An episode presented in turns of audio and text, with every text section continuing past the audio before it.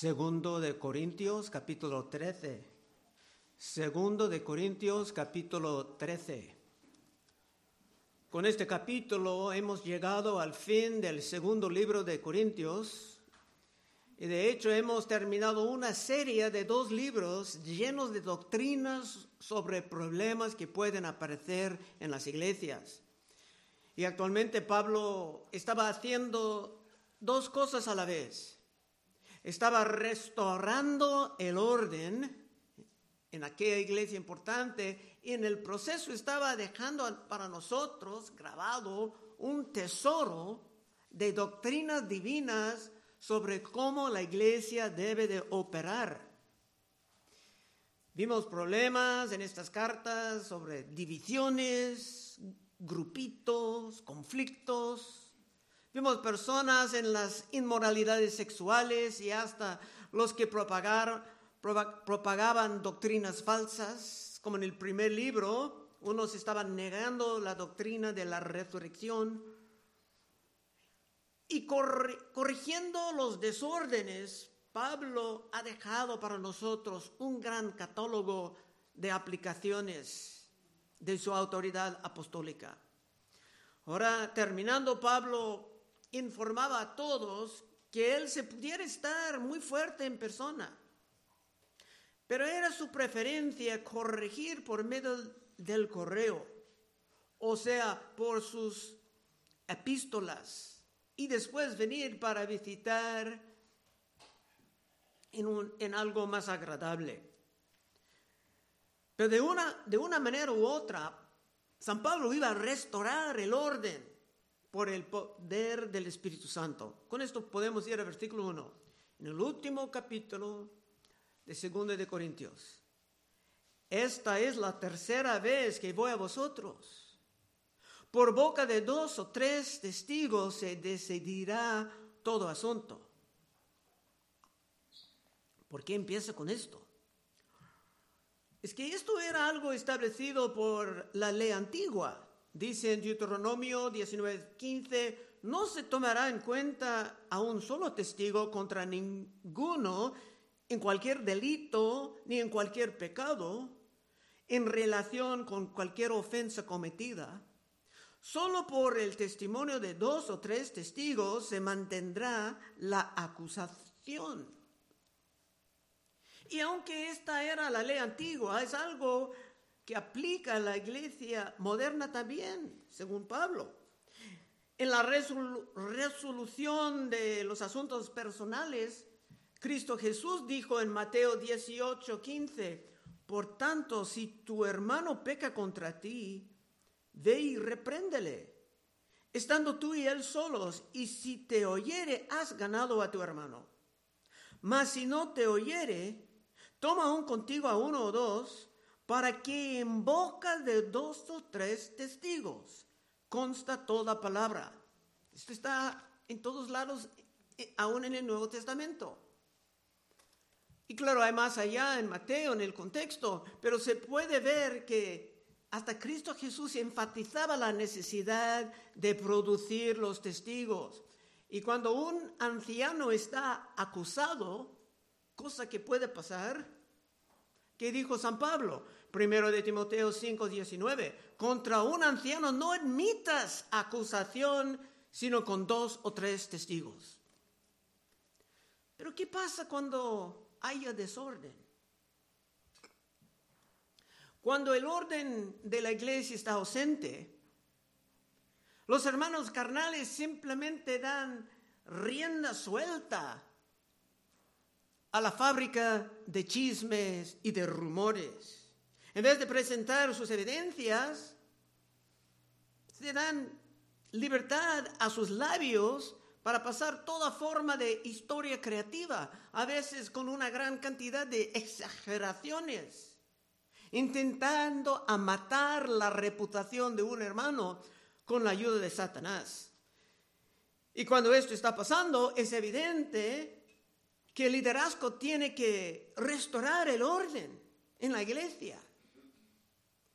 Como también dice en otra ley antigua, en Levítico 19, 16, no andarás chismeando entre tu pueblo, no atentarás contra la vida de tu prójimo, yo Jehová. Aquí dice que el chisme es como una forma de asesino. Uno piensa, no, pues no puedo tomar una gran venganza, pero voy a atacar con mis chismes. No aborrecerás a tu hermano en tu corazón. Razonarás con tu prójimo para que no participes de su pecado.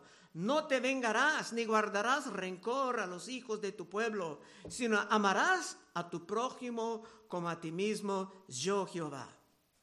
Así que la gran mayoría de las doctrinas para el orden de la iglesia ya estaban presentes en el Testamento antiguo. Personas como Cristo y San Pablo simplemente tenían que repetirlas. Versículo 2. He dicho antes y ahora digo otra vez, como estuviera presente y ahora ausente, lo escribo a los que antes pecaron y a todos los demás, que si voy otra vez no seré indulgente. Pues buscáis una prueba de que habla Cristo en mí, el cual no es débil para con vosotros, sino que es poderoso en vosotros. Pablo ha dado mucho tiempo a esta iglesia para el arrepentimiento. Se ha dado muchas formas de amonestación y de instrucción. Pero los que simplemente ni estaban dispuestos a participar en la restauración del orden de la iglesia iban a caer bajo la disciplina. Pablo eh, empezaba con esto terminando el último capítulo. En 2 Corintios 12 y 20 dijo, pues me temo que cuando llegue no os halle tales como quiero. Y os he hallado de vosotros cual no queréis. Que haya entre vosotros contiendas, envidias, iras, divisiones, maledicencias, murmuraciones, soberbias y sobre todo desórdenes. ¿Qué es nuestro tema? Desórdenes que cuando vuelva me humille Dios entre vosotros. Sería humillado porque parecía como que toda su obra era en vano. Que cuando vuelva me humille Dios entre vosotros y quizás tenga que llorar por muchos de los que antes han pecado y no han arrepentido de la inmundicia y fornicación y lascivia que han cometido. Pablo dice que sería un asunto de lágrimas, porque sería necesario aplicar la disciplina en serio. Y Pablo estaba capaz de esto. Vimos lo que dijo del que estaba con la mujer de su padre en 1 de Corintios 5:4. En el nombre de nuestro Señor Jesucristo, reunidos vosotros y mi espíritu con el poder de nuestro Señor Jesucristo, el tal sea entregado a Satanás para destrucción de la carne, a fin de que el espíritu sea salvo en el día del Señor. Y este hombre estaba expulsado de la iglesia. Escribiendo a Tito, dirá más tarde en Tito 3:10, al hombre que causa divisiones, después de una y otra amonestación, deséchalo sabiendo que el tal se ha pervertido y peca y está condenado por su propio juicio. Y hermanos, ojalá puedes ver que no estoy dando en estos momentos opiniones personales, sino que simplemente estoy citando pasajes del Nuevo Testamento. Amén. Dos, otra vez. He dicho antes y ahora digo otra vez como si estuviera presente y ahora ausente lo escribo a los que antes pecaron y a todos los demás, que si voy otra vez no seré indulgente. Pues buscáis una prueba de que habla Cristo en mí, el cual no es débil para con vosotros, sino que es poderoso en vosotros.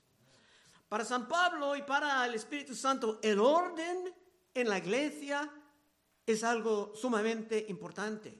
Es que hay almas en juego y sus eternidades versículo 4, porque aunque fue crucificado en debilidad, ahora está hablando de Cristo, vive por el poder de Dios. pues también nosotros, está hablando de sí mismo, somos débiles en Él, pero viviremos con Él por el poder de Dios para con vosotros. Tuvimos algo semejante a esto en el último capítulo.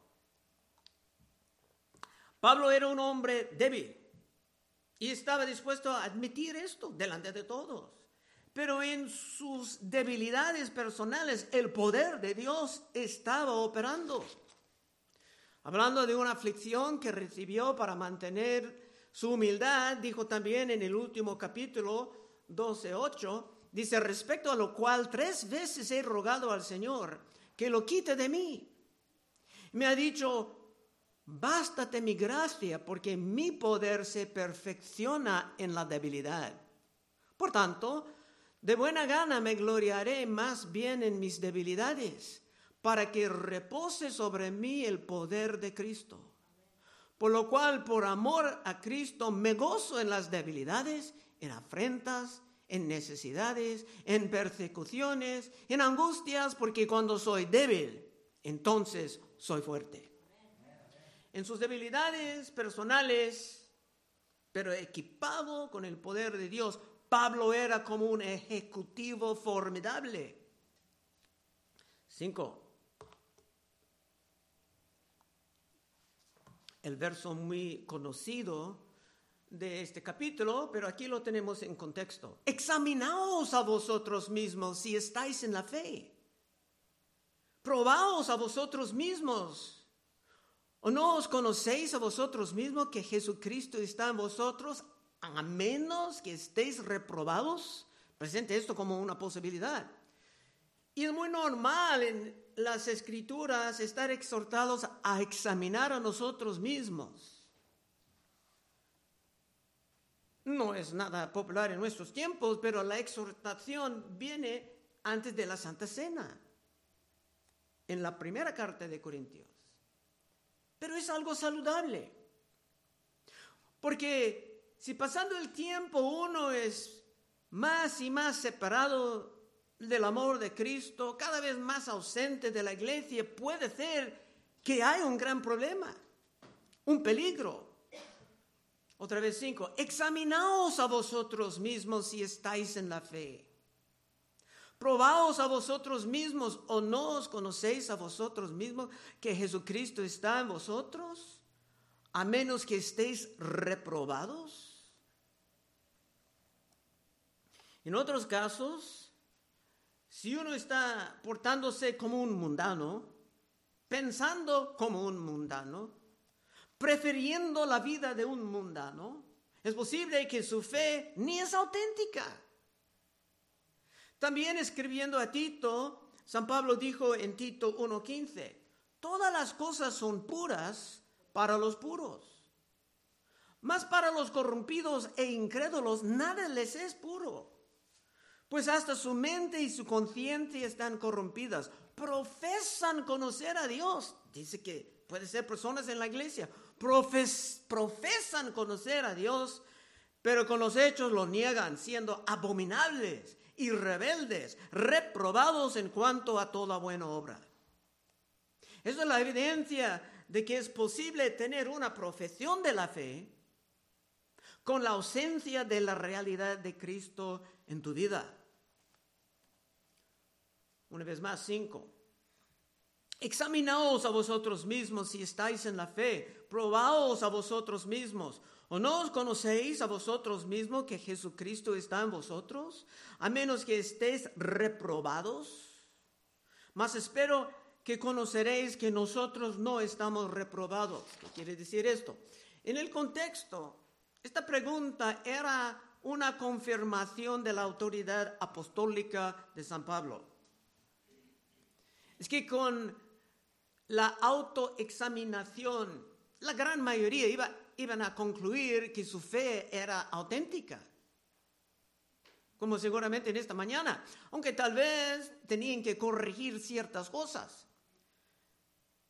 Pero su fe auténtica empezaba con un apóstol auténtico y Pablo estaba otra vez establecido como el apóstol verdadero en contra de sus detractores, que ha sido un hilo de pensamiento en todas estas cartas. Por eso él dijo, ojalá ven que yo no soy reprobado. Siete. Y oramos a Dios que ninguna cosa mala hagáis, no para que nosotros aparezcamos aprobados, sino para que vosotros hagáis lo bueno, aunque nosotros seamos como reprobados.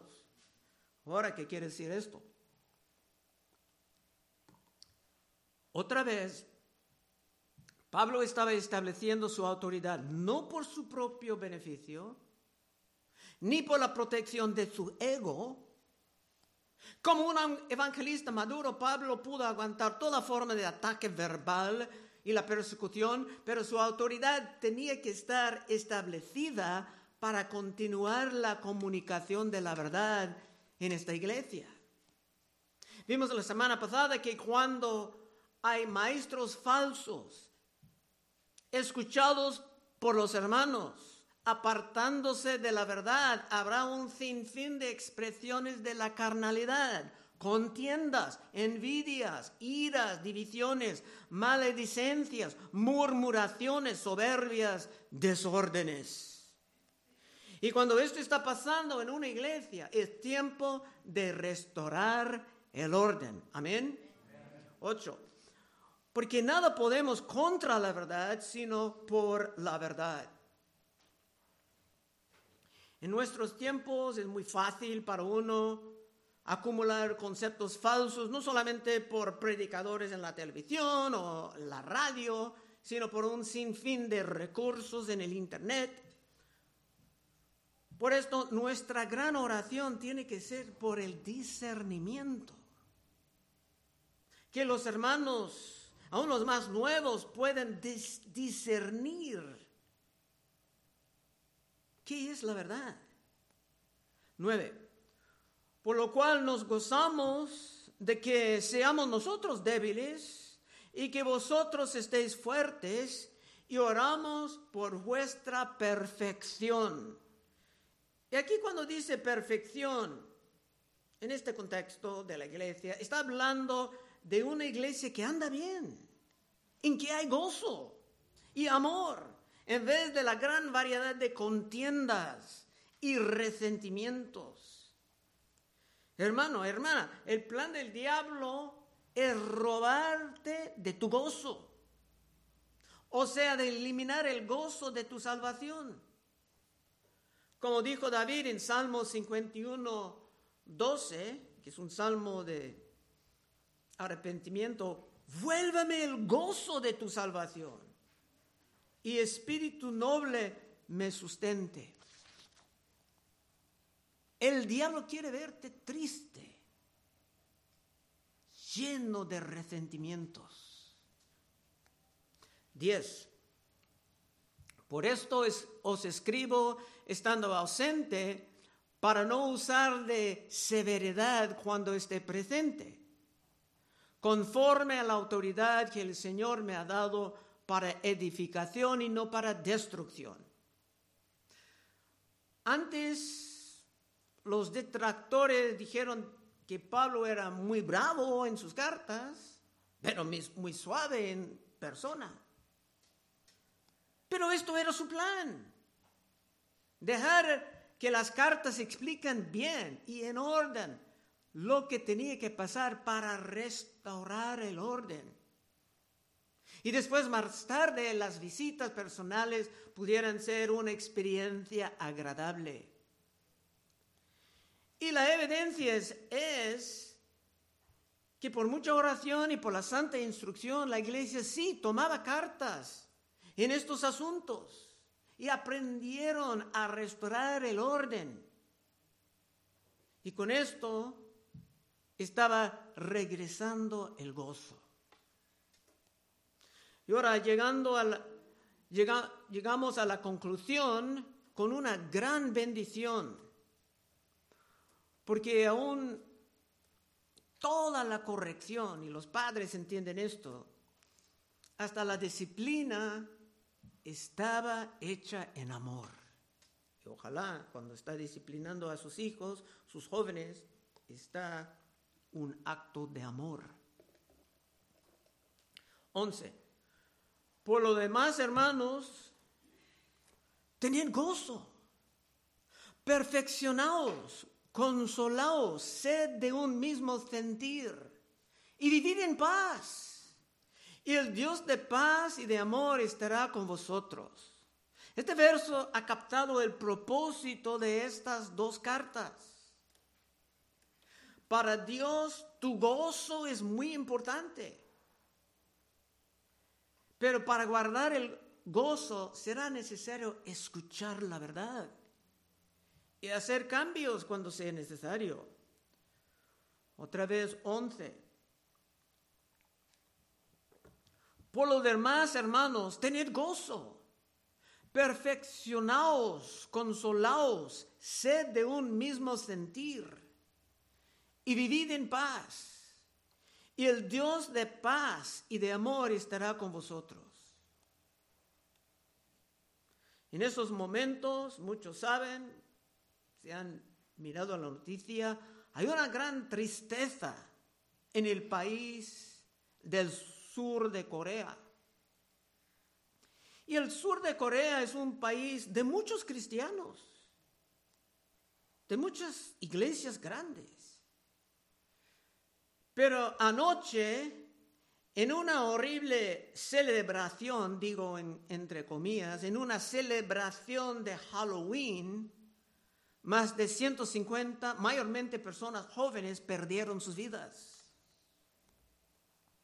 A casi diez y media de la noche. Y lo menciono aquí porque es la manera en que el diablo quiere emplear el desorden para no solamente para destruir iglesias, sino familias y hasta personas en el flor de su juventud. Tenemos que estar astutos, prestando atención a lo que está pasando. Como Pablo dijo en este mismo libro, en el capítulo 11, en 2 Corintios 11, 3, pero temo que como la serpiente con su astucia engañó a Eva, vuestros sentidos sean de alguna manera extraviados de la sincera fidelidad a Cristo. En muchos países que tienen la fe cristiana, la juventud está apartando.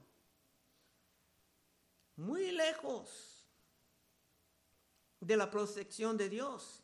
Y estamos viendo desastres en todos lados. La instrucción intensiva no es para dejarte aburrido, sino que es para preservarte en tu gozo, tu gozo divino en Cristo. Versículo 11. Por lo demás, hermanos, tened gozo, perfeccionaos, consolaos, sed de un mismo sentir y vivid en paz. Y el Dios de paz y de amor estará con vosotros. Es una promesa muy bella. Y esto es la oración de liderazgo de esta iglesia para todos aquí presentes en esta mañana. 12. Saludaos a unos a otros, conozco los santos. Todos los santos os saludan. Un ósculo santo es un beso.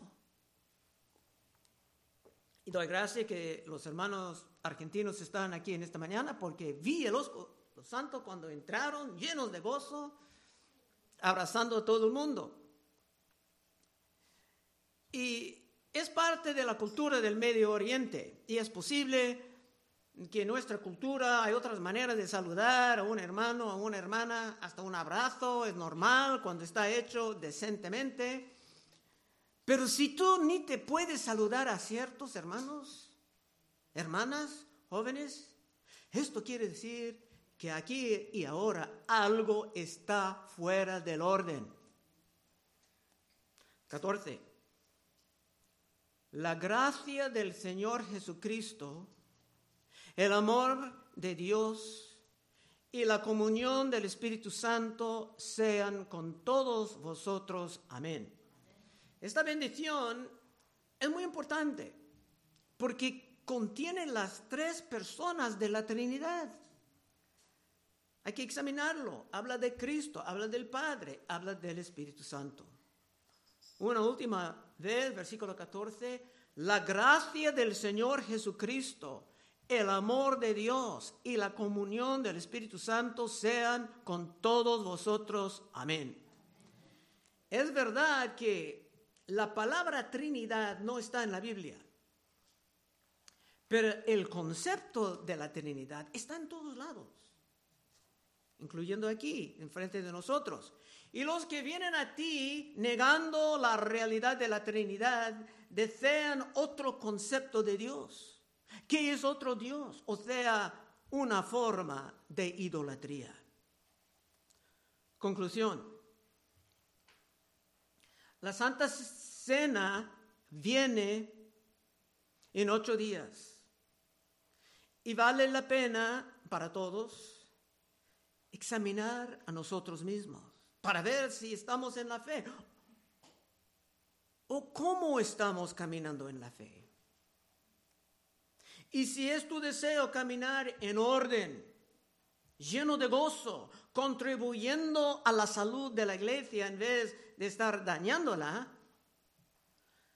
puedes pasar al frente en unos momentos y habrá ancianos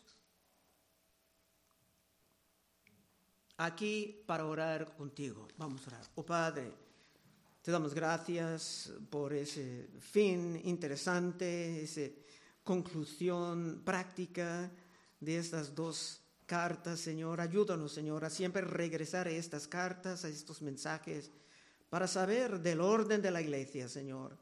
Y como todos nosotros tenemos que contribuir al orden y estar en oración por el orden de tu casa, pedimos en el santo nombre de Cristo Jesús. Amén.